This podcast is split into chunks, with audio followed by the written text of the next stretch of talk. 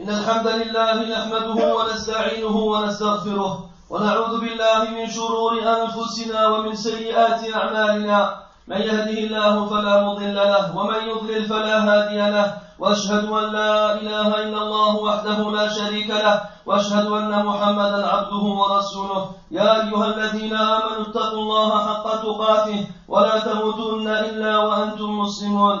يا أيها الناس اتقوا ربكم الذي خلقكم من نفس واحدة وخلق منها زوجها وبث منهما رجالا كثيرا ونساء.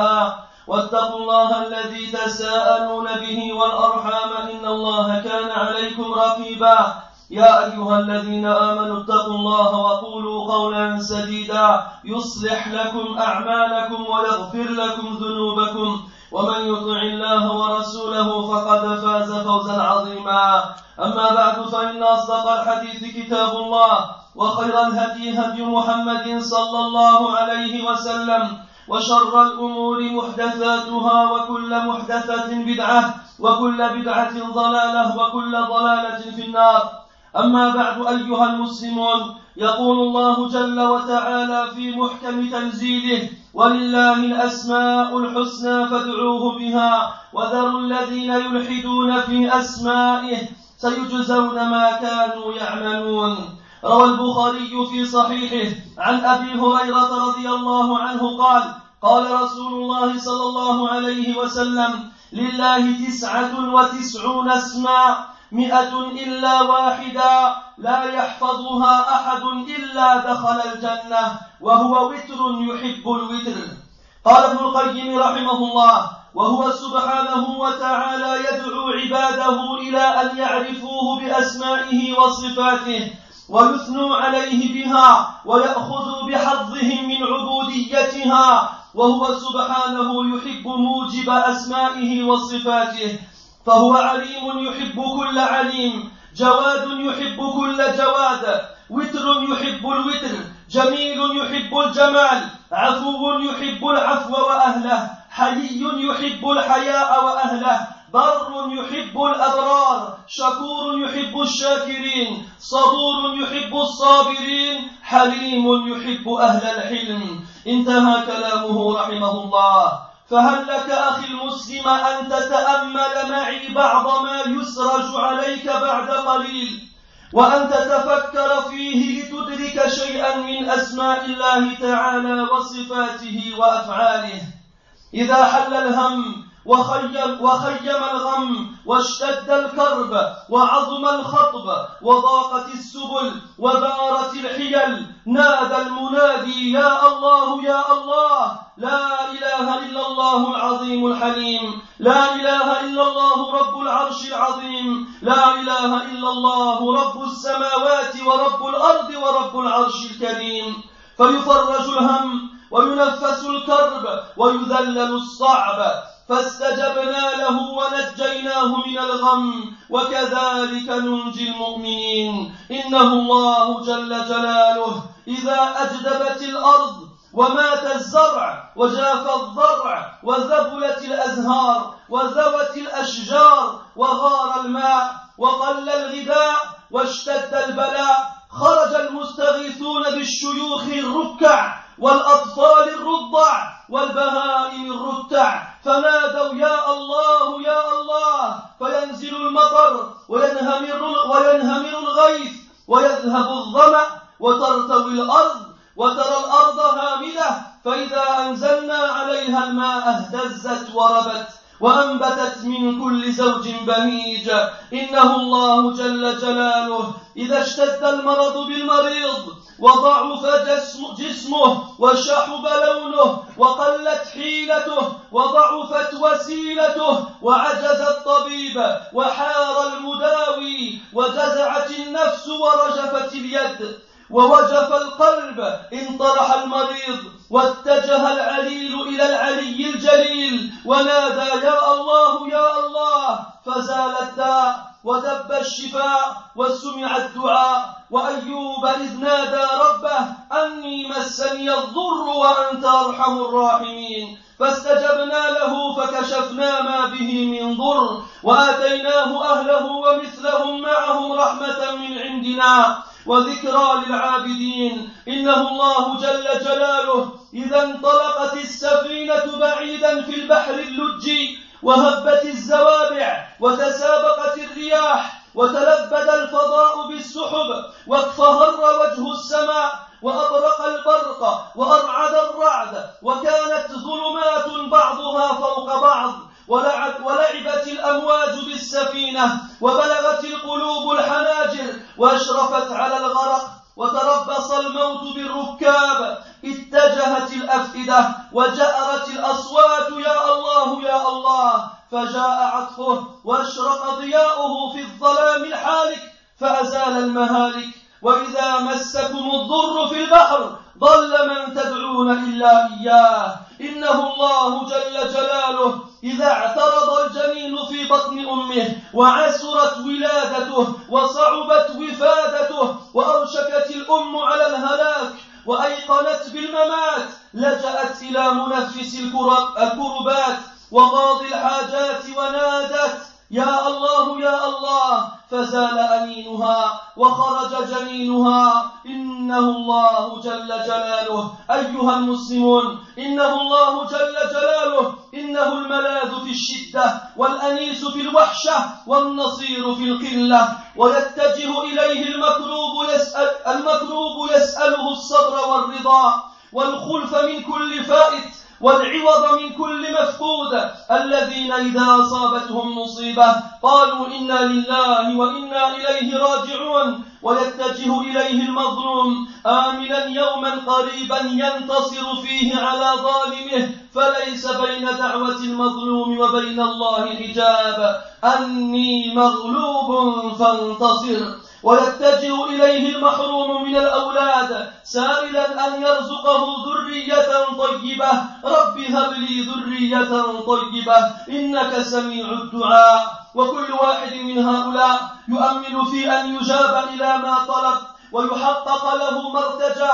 فما ذلك على قدرة الله ببعيد وما ذلك على الله بعزيز. أي سكينة يشعر بها المؤمن حين يلجأ إلى ربه في ساعة العسرة ويوم الشدة فيدعوه بما دعا به محمد صلى الله عليه وسلم من قبل.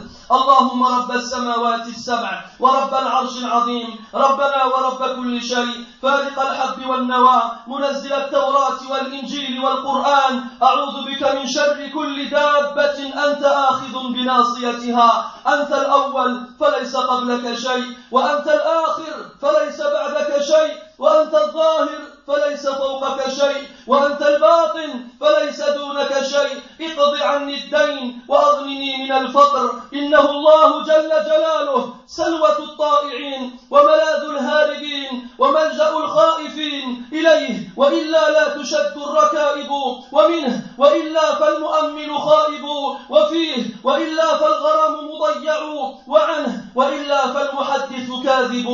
ومن علق نفسه بمعروف غير معروف الله فرجاؤه خائب. ومن حدث نفسه بكفاية غير كفاية الله فحديثه كاذب. لا يغيب عن علمه غائب ولا يعزب عن نظره عازب. وما يعزب عن ربك من مثقال ذرة في الأرض ولا في السماء. ولا أصغر من ذلك ولا أكبر إلا في كتاب مبين. أيها المسلمون إنه الله جل جلاله كما قال سبحانه عن نفسه كل يوم هو في شأن يغفر ذنبا ويفرج كربا ويرفع قوما ويضع آخرين يحيي ميتا ويميت حيا ويجيب داعيا ويشفي سقيما ويعز من يشاء ويذل من يشاء يشبر كثيرا ويغني فقيرا ويعلم جاهلا ويهدي ضالا ويرشد حيرانا ويغيث لهفانا ويفك عانيا ويشبع جائعا ويكسو عاريا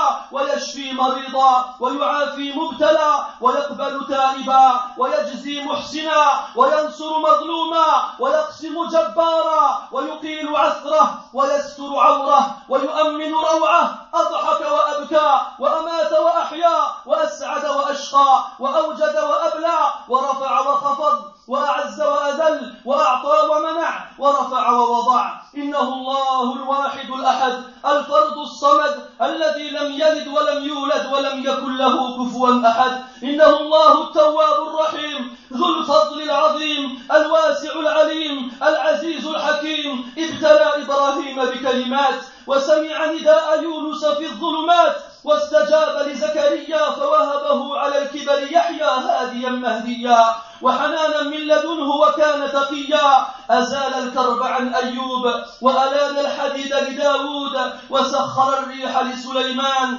وفلق البحر لموسى ورفع إليه عيسى وشق القمر لمحمد صلى الله عليه وسلم ونجى هودا وأهلك قومه ونجى صالحا من الظالمين فأصبح قومه في دارهم جاثمين وجعل النار بردا وسلاما على إبراهيم وفدى إسماعيل بذبح عظيم وجعل عيسى وأمه آية للعالمين ونجى لوطا وأرسل على قومه حجارة من سجيل منضود ونجى شعيبا برحمته وأهلك أهل مدين بعدله ألا بعدا لمدين كما بعدت ثمود قال ابن الجوزي قال ابن الجوزي رحمه الله نظر الله تعالى بعين الاختيار إلى آدم فحظي بسجود ملائكته وإلى ابنه فأقامه في منزلته وإلى نوح فنجاه من الغرق بسفينته وإلى إبراهيم فكساه حلة خلته وإلى إسماعيل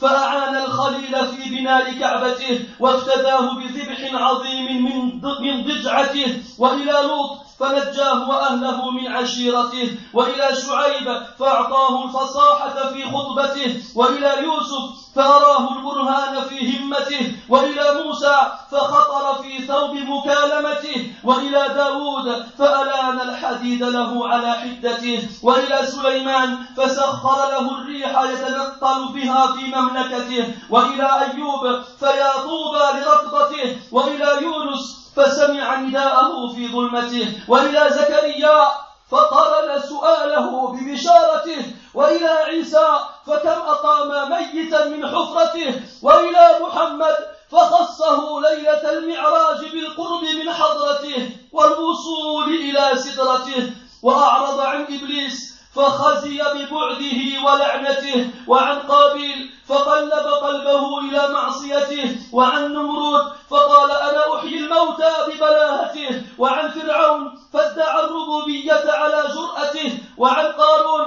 فخرج على قومه في زينته وعن أبي جهل فشقي مع سعادة أمه وابنه وابنته هكذا جرى تقديره ولا اعتراض على قسمته ويسبح الرعد بحمده والملائكة من خيفته انتهى كلامه رحمه الله إنه الله جل جلاله يا عباد الله لا أحد أصبر على الأذى من لا أحد أصبر على أذى خلقه منه تجرأ عليه اليهود فقالوا يد الله مغلولة وتجرأ عليه النصارى فقالوا إن الله ثالث ثلاثة وقالوا إن الله هو المسيح ابن مريم ومع كل هذه الجرأة دعاهم جل وعلا إلى التوبة فقال بعد ذلك أفلا يتوبون إلى الله ويستغفرونه والله غفور رحيم فلو تابوا لقبل توبتهم وغسل حوبتهم هذا وهم كفار مشركون يهود ونصارى فكيف بالمسلم العاصي عباد الله؟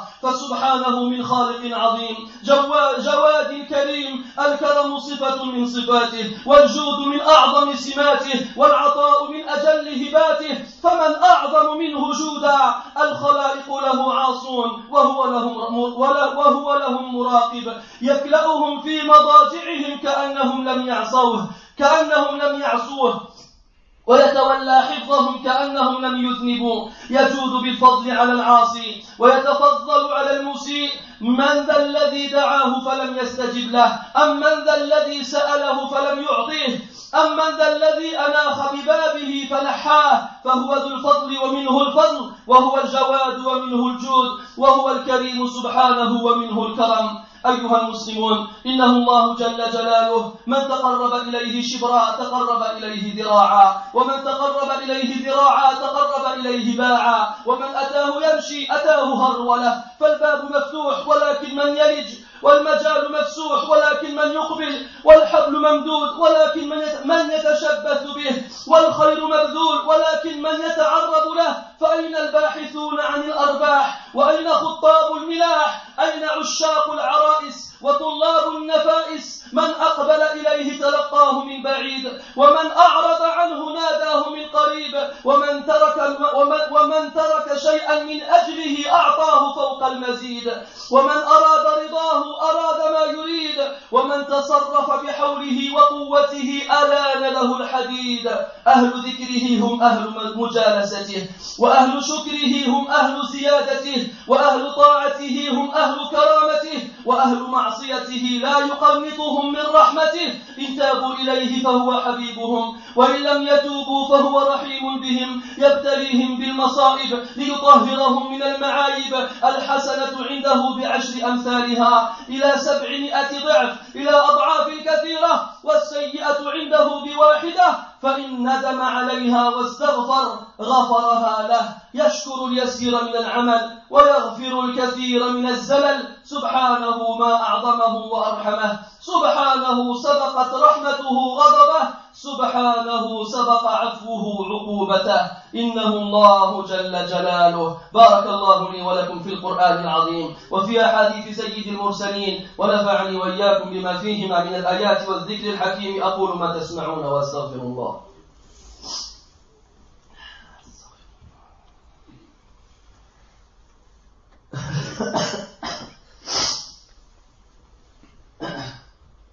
الحمد لله الحمد لله على إحسانه والشكر له على توفيقه وامتنانه وأشهد أن لا إله إلا الله وحده لا شريك له تعظيما لشأنه وأشهد أن محمدا عبده ورسوله الداعي إلى رضوانه صلى الله وملائكته والصالحون من خلقه عليه كما وحد الله وعرف به ودعا إليه. اللهم وعلى آله وأصحابه وأحبابه وأتباعه وعلى كل من اهتدى بهديه واستنى بسنته واقتفى أثره إلى يوم الدين أما بعد Ô musulmans, Allah dit dans son livre, c'est à Allah qu'appartiennent les noms les plus beaux. Invoquez-le par ses noms et laissez ceux qui profanent ces noms. Ils seront rétribués pour ce qu'ils ont fait. Al-Bukhari rapporte dans son recueil authentique, d'après Abu Hurairah anhu, le prophète sallallahu alayhi wa sallam a dit Allah a 99 noms, 100 moins 1. Personne ne les gardera dans sa mémoire sans entrer au paradis. Et il est un père, et il aime le nombre impair. L'érudit Ibn al-Qayyim a dit, et certes, il appelle ses serviteurs à le connaître à travers ses noms et attributs. Et il les appelle à ce qu'ils lui fassent ses louanges par eux. Et il les appelle à ce qu'ils prennent dans cela une large part de l'adoration présente en eux. Et certes, il aime les faits de ses noms et attributs chez ses créatures, car il est omniscient et aime tous les savants. Il est généreux et aime les généreux. Il est impair et aime le nombre impair. Il est beau et aime la beauté. Il est clément et aime la clémence ainsi que ses partisans. Il est pudique et aime la pudeur ainsi que ses partisans. Il est bon et aime les bons. Il est reconnaissant et aime les reconnaissants. Il est patient et aime ceux qui patientent. Il est indulgent, il aime les partisans de l'indulgence. Mon très cher frère musulman, j'aimerais que tu médites profondément les quelques mots que telle la scène je vais pour toi atteler, afin de percevoir quelques-uns des noms d'Allah et de ses attributs et actions que je vais te rappeler.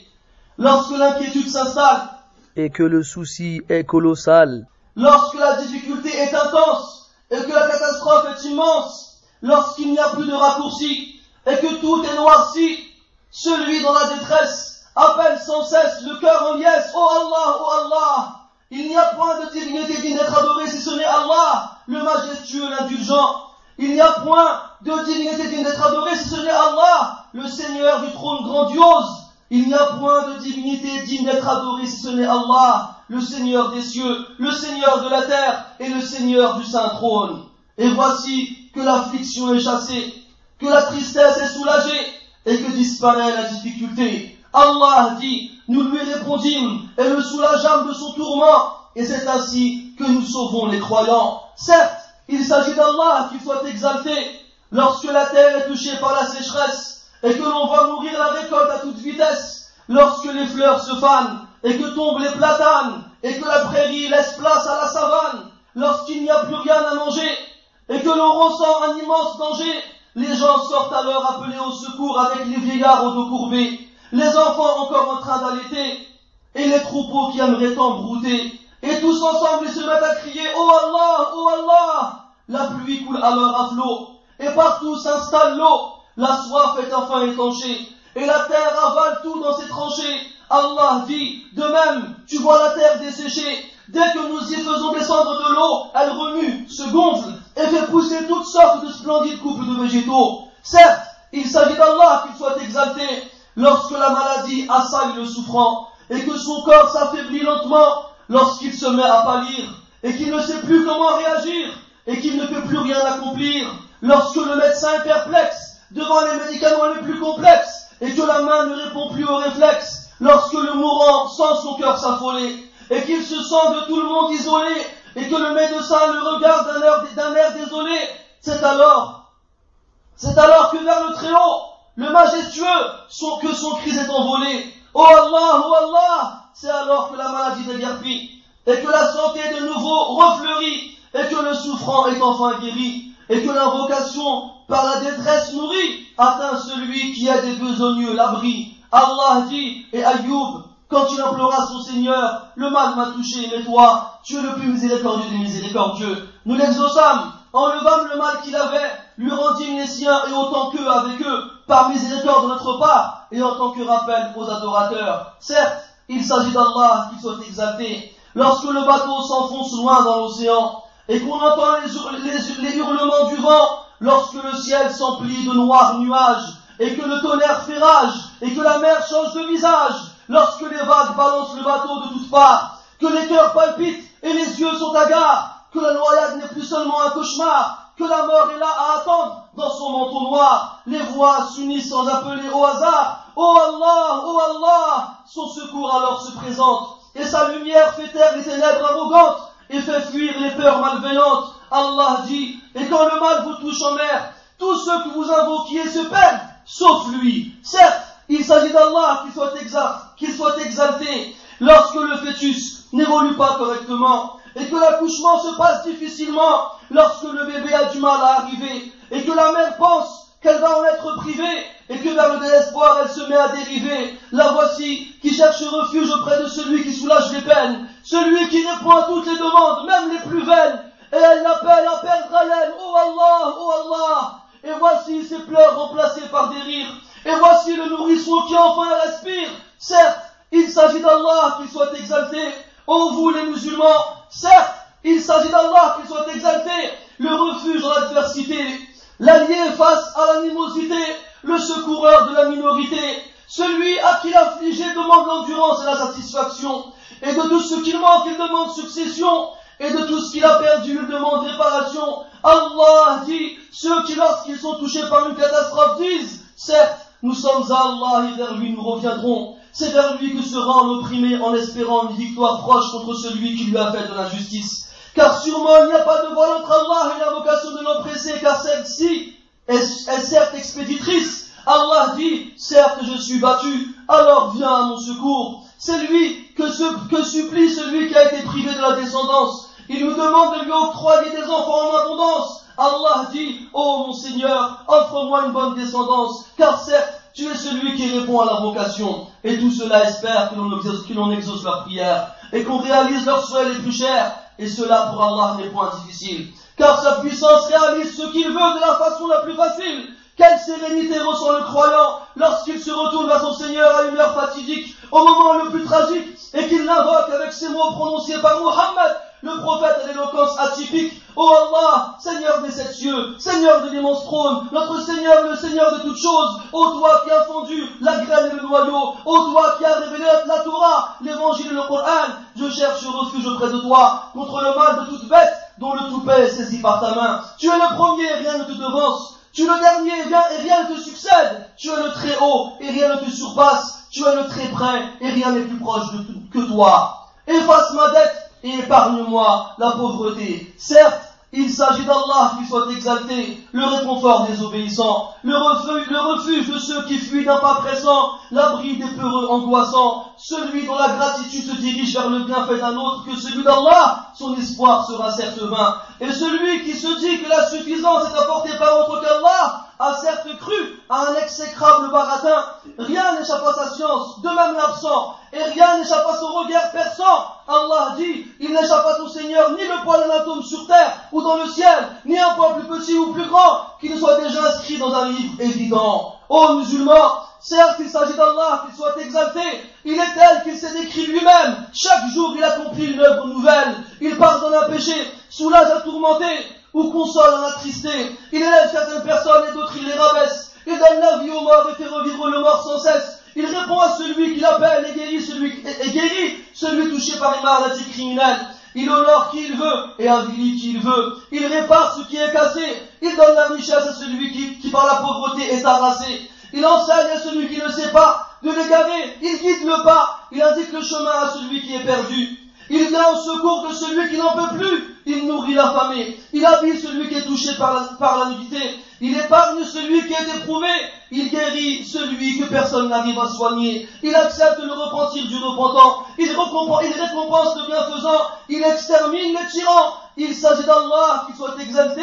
Il fait pleurer et rire. Il donne la vie et fait mourir. Il rend triste ou heureux. Il rend fier ou honteux. Il prie, il prie, il donne. Il punit et pardonne. Il s'agit d'Allah, il s'agit d'Allah le seul, l'unique, le très grand, le magnifique, celui qui n'a pas été engendré et qui n'a pas engendré et à qui rien ne peut être comparé, l'accueillant au repentir, le clément, celui au don éminent, le large, l'omniscient, le sage, le puissant. Il a éprouvé Ibrahim par quelques mots. Il a entendu Yunus alors qu'il était au fond du ventre du cachalot. Il a répondu à Zakaria et lui a offert alors qu'il était un vieillard Yahya. Le guide bien guidé, comme douceur de sa part, et il était certes d'une piété décidée. Il a soulagé la peine de Ayoub, le patient. Il a adouci le fer entre les mains de Daoud, l'obéissant.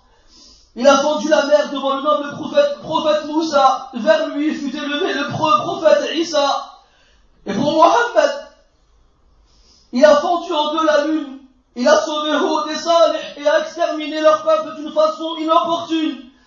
Le feu devient une paix et une fraîcheur pour Ibrahim par son commandement. Il rançonna Ismaïl d'une immolation généreuse, indubitablement. Il a fait de Issa et de sa mère des signes pour tous les êtres humains. Il a sauvé l'hôte et envoyé des pierres d'argile sur son peuple, les sots, les vilains. Par sa miséricorde, il a sauvé Chouaïb, le courageux, et a exterminé Madian, son peuple de rageux. L'érudit Ibn al-Jawzi, a dit, certes, Allah a regardé ses créatures dans le but de choisir il a alors choisi Adam et a fait que ses anges devant lui se prosternent consciencieusement. Il a choisi Ibrahim et lui a fait porter le vêtement de son amour chaleureusement. Il a choisi Ismaïl et l'a désigné pour aider son père à bâtir la Kaaba consciencieusement. Il a choisi l'autre et l'a sauvé ainsi que sa famille de leur tourment. Il a choisi Shu'aib et lui a octroyé l'éloquence dans ses discours et ses serments. Il a choisi Yusuf et lui a montré un signe dans, un songe alors qu'il dormait profondément. Il a choisi Moussa et l'a fait jouir d'entendre sa voix directement. Il a choisi Daoud et lui a adouci le fer malgré son affermissement. Il a choisi Ayoub, quel coup de talon, donné merveilleusement. Il a choisi Yunus et a entendu son appel au milieu d'un profond assourdissement. Il a choisi Zachariah et a répondu à son appel par une annonce provoquant son réjouissement. Il a choisi Isa Combien de morts par son ordre se levèrent de leur pompe sans aucun affolement? Il a choisi Mohammed et lui a réservé un traitement de faveur la nuit de l'ascension en, le rapprochant de lui particulièrement. Et il s'est détourné de Iblis. Il l'a avili en l'éloignant et l'a maudit. Ainsi que de Qabil, car il a certes désobéi. Et de Namrud, celui, celui qui a dit je fais vivre le mort, quel abruti.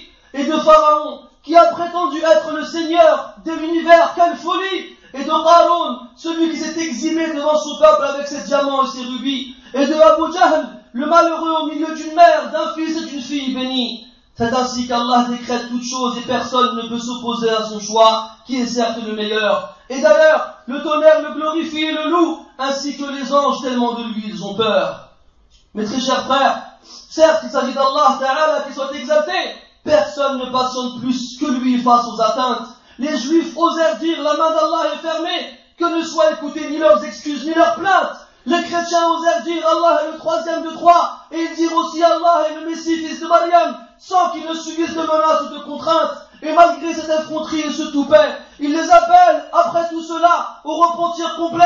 Allah dit, ne vont-ils donc pas se repentir à Allah et implorer son pardon, car Allah est pardonneur et miséricordieux. S'ils se repentaient, il accepterait leur repentir et les laverait de leurs péchés sans les punir, alors qu'ils sont des polythéistes mécréants. Que dira alors du musulman désobéissant? Que donc sanctifier que soit donc sanctifié l'immense, le Créateur, le généreux, le donateur. Les créatures lui désobéissent alors qu'il les surveille. Et comme s'il n'avait rien fait, il les protège même pendant leur sommeil. Comme s'il n'avait pas péché sur eux, il veille. Même envers le désobéissant, il est bon. Même au malfaisant, au malfaisant, il fait des dons. Qui est celui qui l'a appelé et à qui il n'a pas répondu? Qui est celui qui l'a demandé et à qui il n'a pas donné son dû? Il est le généreux et de lui vient la générosité. Il est le bon et certes de lui vient la bonté. Celui qui se rapproche de lui d'un enfant, il se rapproche de lui d'une coudée. Et celui qui se rapproche de lui d'une coudée, il se rapproche de lui d'une brassée. Celui qui se rapproche de lui en marchant, il se rapproche de lui d'un pas hâté. Certes, la porte est ouverte. Qui donc veut entrer? L'occasion est présente. Qui, veut, donc veut l'attraper? La corde est tendue. Mais qui veut s'y cramponner? Le bien est proposé. Mais qui donc veut en bénéficier? Où sont ceux qui cherchent à faire des bénéfices? Où sont ceux qui veulent épouser les douces accompagnatrices à la beauté sans artifice? Celui qui vient vers lui, il l'accueille de loin. Et celui qui se détourne de lui, il s'approche de lui et l'appelle avec soin. Celui qui délaisse pour lui quoi que ce soit, il lui donne au-dessus de ce qu'il espérait. Quant à celui qui recherche son agrément, il lui donne tout ce qu'il souhaiterait. Ceux qui l'évoquent sont ceux qui partagent ses assises. Ceux qui lui obéissent sont le fruit de sa convoitise. Ceux qui lui sont reconnaissants jouiront d'une récompense exquise. Quant à ceux qui lui désobéissent, il ne les fait pas désespérer de sa miséricorde sans aucune méprise, et ce malgré leurs innombrables traîtrises. S'ils se repentent, alors il leur offre, il leur offre son amour. Et encore, s'ils se repentent, s'ils se alors il leur offre son amour.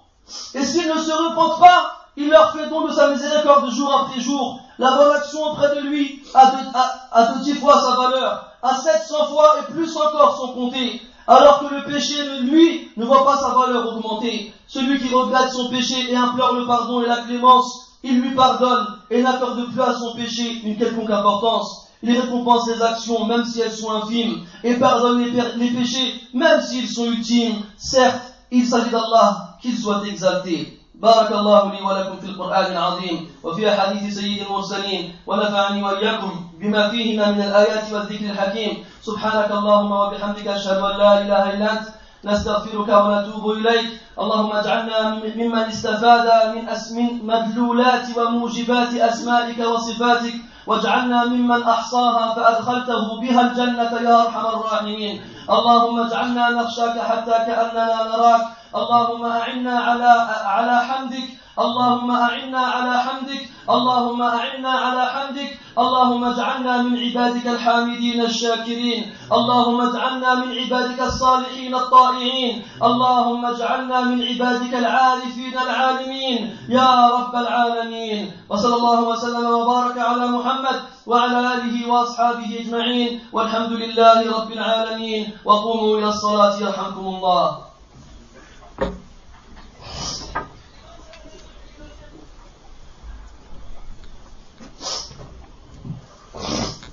الله أكبر الله أكبر.